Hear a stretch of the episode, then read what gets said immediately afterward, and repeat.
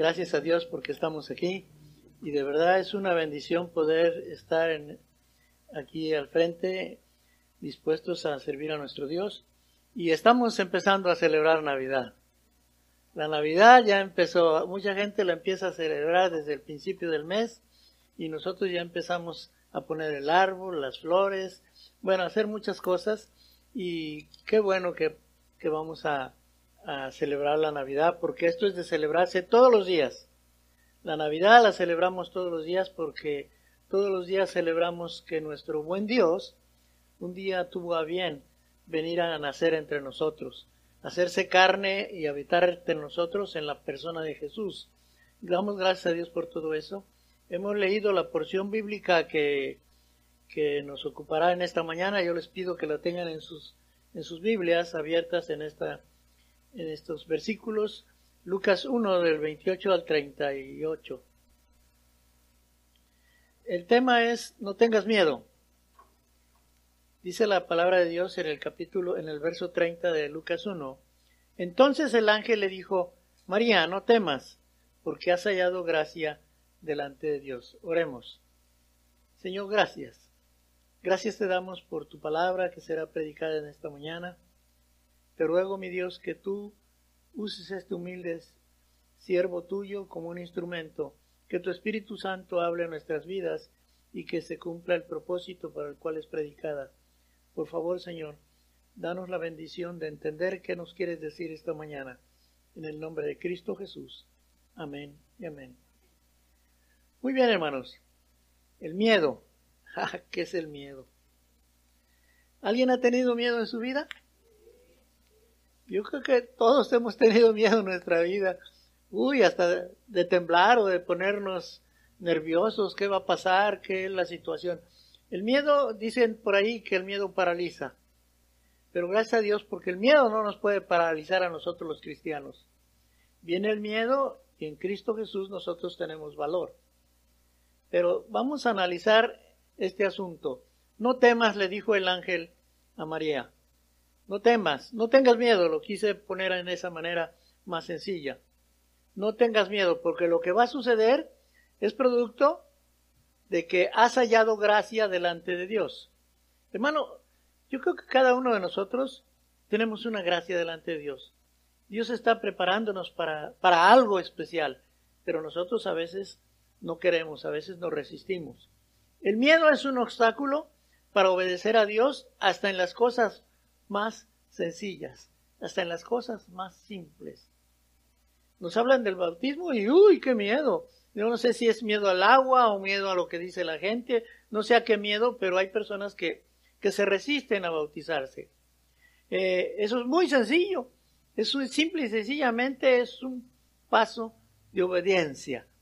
El, el, bautismo no nos va a traer más santidad, no nos va a hacer mejores, el bautismo nos va a, dar, a hacer dar un testimonio de que somos obedientes a Dios porque en Él hemos, hemos creído en Cristo Jesús y ahora somos sus hijos. ¿sí? esto es, para vencer este obstáculo debemos considerar varias situaciones. La primera situación que vamos a considerar es que, es que Dios es quien de, a través de su palabra nos dice qué debemos hacer y cómo lo debemos hacer. Eh, nos da los lineamientos perfectos para hacer las cosas como Él quiere que lo hagamos, no a nuestra manera, no inventando cosas eh, sofisticadas, sencillas como el Señor Jesús nos ha enseñado. Dice en, en Mateo 28 del 18 al 20, porque toda potestad me es dada en el cielo y en la tierra, por lo tanto, por lo tanto, id al mundo, id y haced discípulos a todas las naciones, bautizándolos en el nombre del Padre, del Hijo y del Espíritu Santo, y enseñándoles todas las cosas que os he mandado. Y aquí yo estoy con vosotros todos los días. Hermanos, a veces fallamos. A veces fallamos porque no les enseñamos a la gente las cosas como Dios las quiere que las aprendamos. El bautismo es solo un paso de obediencia, pero es necesario. Dios, tú eres mi Padre y yo te obedezco porque tú mandas. ¿Sí? A través de su palabra nos dice qué, qué debemos hacer. Dios habiendo hablado muchas veces y de muchas maneras en otro tiempo a los padres por los profetas, en estos postreros días nos ha hablado por el Hijo. No esperemos que Dios nos hable audiblemente, bueno, con su voz. ¿Cómo? Audiblemente, perdón, ya se me está olvidando el español y el inglés, no lo entiendo. Audiblemente, no esperemos que Dios nos hable, que ya estamos dormidos y que de repente Dios nos habla. No, no, no, Dios cambia sus maneras. La Biblia es bien precisa, dice que Dios habiendo hablado en otros tiempos a través de, de los profetas, Él ahora ha hablado a través de su Hijo Jesucristo. Jesucristo es el que manda. La palabra de Jesús es ley. Y la ley se respeta. La ley se cumple. Así es que nosotros tenemos que aprender a, echar a un lado el miedo, olvidarnos de lo que digan otras personas, que diga la gente o que digan Juan, Pedro, Lucas, quien sea. Quien manda es Jesús. Y Jesús dijo, háganse las cosas así. Y así es como las debemos de hacer. No debemos de tener miedo, no debemos de tener miedo porque el miedo paraliza, pero en este caso el miedo nos tiene, nos tiene lo tenemos que superar porque hemos hallado gracia delante de Dios. Dios usó a los profetas para expresar el futuro. Ahora toda la profecía ya está escrita en su palabra. Toda totalmente, como que se cerró el libro de la profecía y ahí está escrito lo que tú quieras saber de profecía. Ahí está. La profecía se profetizó desde Génesis hasta el final, pero ahí está escrito los tiempos que van a venir. El futuro ya está escrito. Así es que no nos sorprendamos cuando haya por ahí gentes que diga, yo soy profeta y profetizo que mañana va a venir Jesús. Mentira. En el cumplimiento del tiempo Jesús va a venir. Así como fue en el cumplimiento del tiempo que vino a hacerse carne, que fue la Navidad, que María tomó la decisión de, de, de no tener miedo y ser la sierva del Señor y que se hicieran las cosas como Él quisiera. Así, todo está escrito. La ley y los profetas eran hasta Juan. Desde entonces el reino de Dios es anunciado y todos se esfuerzan por entrar en él. Ahora nuestro tiempo es anunciar el reino de Dios. ¿Cómo, se, ¿Cómo podemos llegar a entrar al reino de Dios? No hay ninguna otra entrada. Solamente a través de Jesucristo. Jesús dijo, yo soy el camino, la verdad y la vida. Y nadie viene al Padre si no es por mí. Esto es bien simple y bien sencillo. No hay otro camino. Si se inventan otros caminos, están equivocados. Un, pastor o predicador puede ser considerado como un profeta porque anuncia el consejo de Dios. La palabra profeta quiere decir proferir, quiere decir expresar, quiere decir. Y quienes nos paramos detrás, detrás de este púlpito estamos comprometidos a decir lo que la palabra de Dios dice. No más ni menos. Lo explicamos, pero eso dice la Biblia. Yo tengo temor de Dios y tengo mucho cuidado de no decir cosas que no son de Dios, que no están escritas, que no tengo eh, la oportunidad de respaldarlos con la Biblia. La Biblia nos enseña qué es lo que tenemos que hacer y cada pastor o predicador lo podemos considerar como un profeta. Un pastor o predicador puede ser considerado un ángel. La palabra ángel significa mensajero. Los ángeles no inventaban nada. Los ángeles no decían nada de su propia voz, de, lo, que él de lo que ellos sentían. Únicamente anunciaban lo que Dios quería que se anunciara. Anunciaron la venida de Jesús, anunció que iba a venir un Salvador, anunciaron, anunciaban cada cosa que iba a acontecer, pero era porque Dios así lo decía. Ellos no se atrevieron a, ponerle, a aumentarle a lo que Dios decía o a quitarle lo que Dios decía. Decían exactamente lo que Dios quería que dijeran. Cuando Dios enviaba ángeles para anunciar juicio, eso iba a suceder. Dios ahora envió un ángel para que le anunciara a María lo que iba a suceder. Iba a suceder algo fantástico, algo extraordinario, algo fuera de lo común de tal manera que a cualquier mujer le hubiera dado miedo. Yo no sé, no soy mujer, pero cualquier mujer le hubiera dado miedo. ¿Y qué va a suceder? ¿Qué va a pasar? ¿Cómo es eso de que yo voy a tener un hijo si ni siquiera tengo relaciones, no tengo novios, no, mi novio o mi esposo no, todavía no tenemos relaciones? ¿Cómo voy a tener un hijo si no conozco varón? dijo María. Miedo a muchas cosas, miedo a lo que fuera a suceder. Pero el ángel le explicó perfectamente bien como Dios le había instruido que le explicara a María. De tal manera que a María se le expresó, no temas, no tengas miedo. ¿Sí?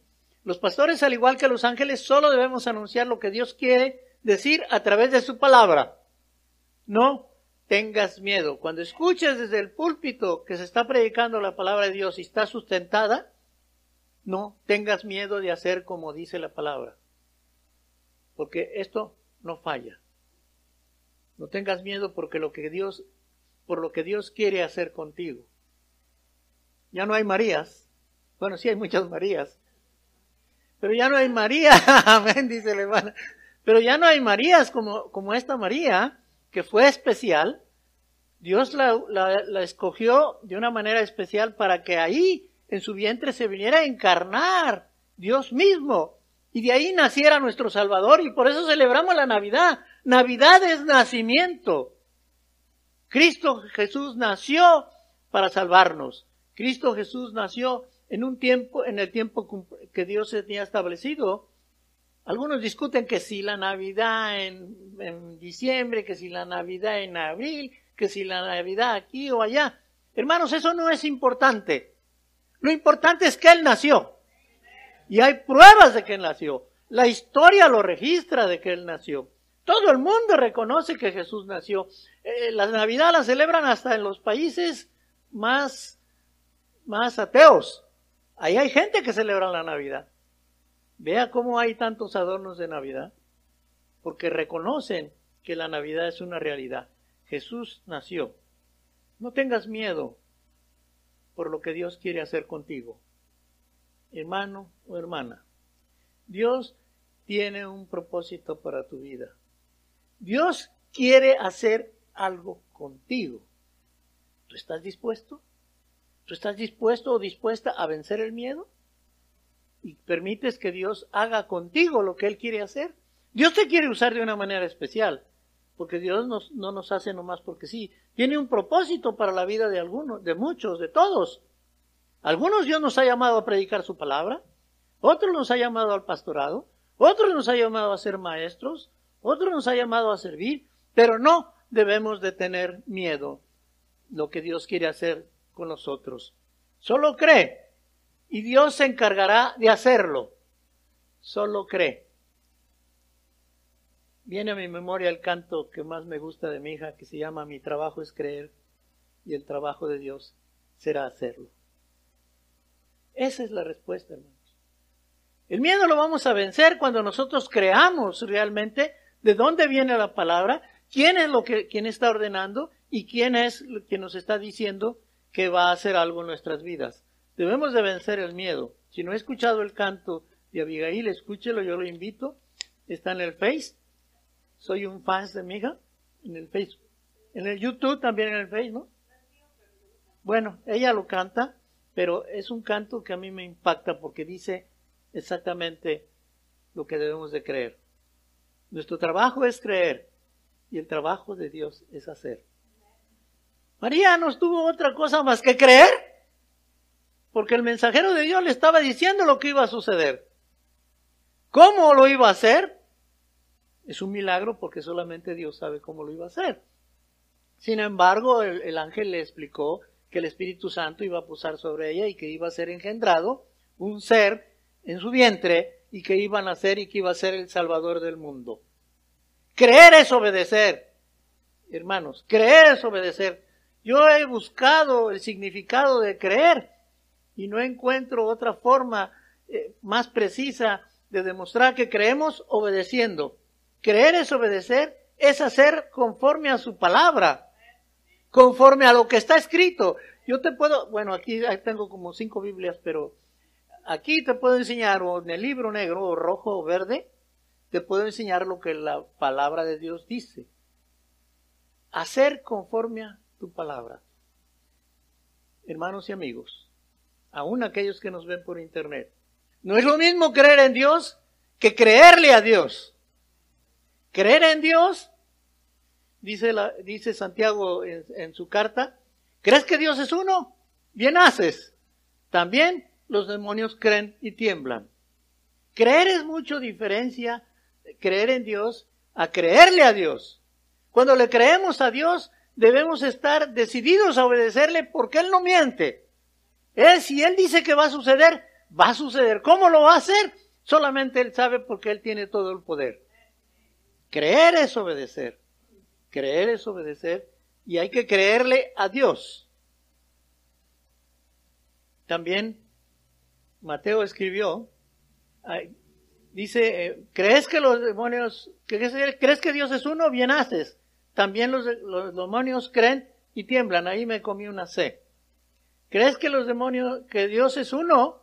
Bien haces. También los demonios creen y tiemblan. ¿Cuál es el problema? ¿Creer? Todo el mundo cree. Todo el mundo cree. Cree que Dios es real, cree que Dios existe.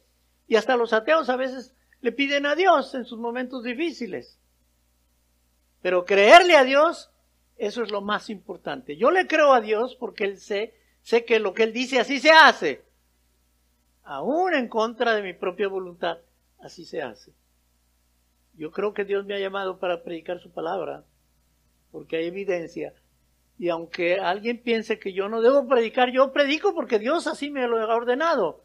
Y yo predico no de mí, sino de lo que Dios quiere que digamos. Este pueblo de labios me honran, mas su corazón lejos está de mí. No, no es tan importante o, lo más importante que cantes o que vengas en el al templo y con eso ya lo hiciste. No, no. A Dios hay que honrarlo de corazón. Hay que honrarlo con un corazón limpio, con un corazón decidido a la obediencia. El Señor decía, este pueblo de labios me honra, pero su corazón está lejos de mí. El corazón nos lleva a actuar, hermanos. El corazón nos lleva a hacer cosas que a veces no pensamos que las podíamos hacer, pero cuando venimos a Cristo, nosotros entendemos que podemos hacer muchas cosas si están dentro de la voluntad de Dios. Debemos de, siempre buscar hacer lo que Dios quiere que hagamos. Para Dios, nada imposible. Antes quiero decirles que María dijo en el versículo 38, hágase conforme a qué? Hágase conmigo conforme a... Está en, el, está en el texto. Esto es muy importante. Verso 38. He aquí la sierva del Señor. Hágase conmigo conforme a tu palabra, conforme a todo lo que está escrito, no lo que quiero, pienso o diga el predicador o diga quien diga, conforme a tu palabra. Hágase conmigo conforme a tu, a tu palabra. Esta debe ser nuestra expresión. Si Dios lo dice, lo tenemos que hacer, porque esto es muy importante. Y también para Dios nada es imposible. Nada es imposible para Dios. ¿Qué quiere decir esto, hermanos? Nuestra mente es limitada, nuestros recursos son limitados, nuestra preparación es limitada, pero nuestro Dios no es ilimitado. Nuestro Dios es el Dios de lo imposible. Las cosas que nosotros vemos que no se pueden hacer, Dios las hace. Porque Él es Dios. Él tiene todo el poder para hacer lo que Él quiere a su manera. Nosotros solamente tenemos que creer y decir como María, he aquí, soy tu siervo, hágase conforme a tu palabra. Dios está esperando nuestra obediencia. Yo no sé a qué Dios te está llamando. A, lo mejor Dios está llamándote para que le sirvas de una manera extraordinaria. Te está desafiando a hacer algo que nunca has hecho. Te está diciendo que tú te atengas a su palabra para hacer cada paso que tú das. Dios está esperando nuestra obediencia para mostrarnos lo que quiere hacer con cada uno de nosotros. Quiere mostrarnos lo que Él quiere y puede hacer con cada uno de nosotros. Él tiene el poder para hacerlo. Nosotros no tenemos el poder. Hace muchos años, cuando yo era muy joven, que ya llovió, porque ya llovió, yo era un hombre más tímido que, que nada, yo casi no hablaba mucho. Nunca pensé que Dios me pudiera permitir pararme en un púlpito y mucho menos ser pastor y predicar. Nunca, pero Dios en su misericordia, Él así lo estableció y así se ha hecho, porque Dios es bueno. Nosotros tenemos que tender a la obediencia, obedecer, todo nuestro, nuestro tiempo tiene que ser buscar la obediencia de Dios. Fallamos, sí, fallamos, pero porque fallamos ya, ya no vamos a obedecer, ya no vamos a hacer nada, nos vamos a paralizar. No. Si llegamos a, a fallar, Dios que es tan bueno nos levanta, nos restaura y nos usa conforme a su misericordia. Todavía no es, no es algo que, que quería contar, pero lo quiero contar. Todavía hace algún tiempo yo pensaba, Señor, yo soy un siervo inútil. ¿Qué es lo que quieres de mi vida? ¿Ya quieres que yo deje de predicar? Yo dejo de predicar. ¿Qué quieres que yo haga, Señor? Insistentemente, Él fue abriendo puertas y seguí predicando y sigo predicando. La última vez que, que prediqué en otra iglesia sucedió algo extraordinario. Yo prediqué un sermón que se llama De la luz a las tinieblas, creo que ya lo prediqué aquí. Fue algo tan extraordinario. Y no hice llamamiento porque yo no estoy acostumbrado a hacer llamamientos. Yo no soy de los que, hey, pásenle todos aquí al frente y, y órale de vez en cuando es necesario, pero no siempre, ese no es mi, mi estilo, no es mi forma. Terminó el servicio y, y, ya el hermano que estaba dirigiendo el culto vino y empezó a hacer la despedida y de repente se levantó una joven desde atrás con su mamá. Se levantaron, vinieron al frente, la joven venía llorando. El Espíritu Santo la tocó de una manera tan extraordinaria que vino al altar diciendo, yo quiero recibir a Cristo. Yo quiero experimentar esas cosas que Dios puede hacer. Y hermanos, yo le doy gracias a Dios porque para Dios no hay nada imposible. Esa mujer fue tocada por el Espíritu Santo. Vino al frente, lloró, vino la congregación y estábamos, estaban orando la congregación y el hermano que estaba dirigiendo dijo, hermana, eh, hermana, qué bueno que pasaste aquí. Yo no te voy a decir que digas ni que hagas, solamente gracias porque estás aquí. No, hermanos, tenemos que instruir a la gente. Yo me acerqué a la joven y le dije, solamente dile a Jesús, Jesús, gracias por salvarme. Yo te recibo en mi corazón como en mi Salvador y mi Señor. Ella oró y fue una cosa extraordinaria. ¿Y saben qué? Yo le dije, Señor, gracias. Porque sigo siendo un siervo inútil. Tú haces las cosas a tu manera, cuando tú quieres y como tú quieres. Solamente nosotros tenemos que perder el miedo. Tenemos que saber que tú eres quien estás de nosotros y estamos para predicar tu palabra y tú vas a hacer los milagros que tú quieras en el momento que tú quieras. Dios está esperando nuestra obediencia, hermanos, para mostrarnos lo que quiere hacer con cada uno de nosotros. Dios solo quiere nuestro bien. Solamente quiere nuestro bien.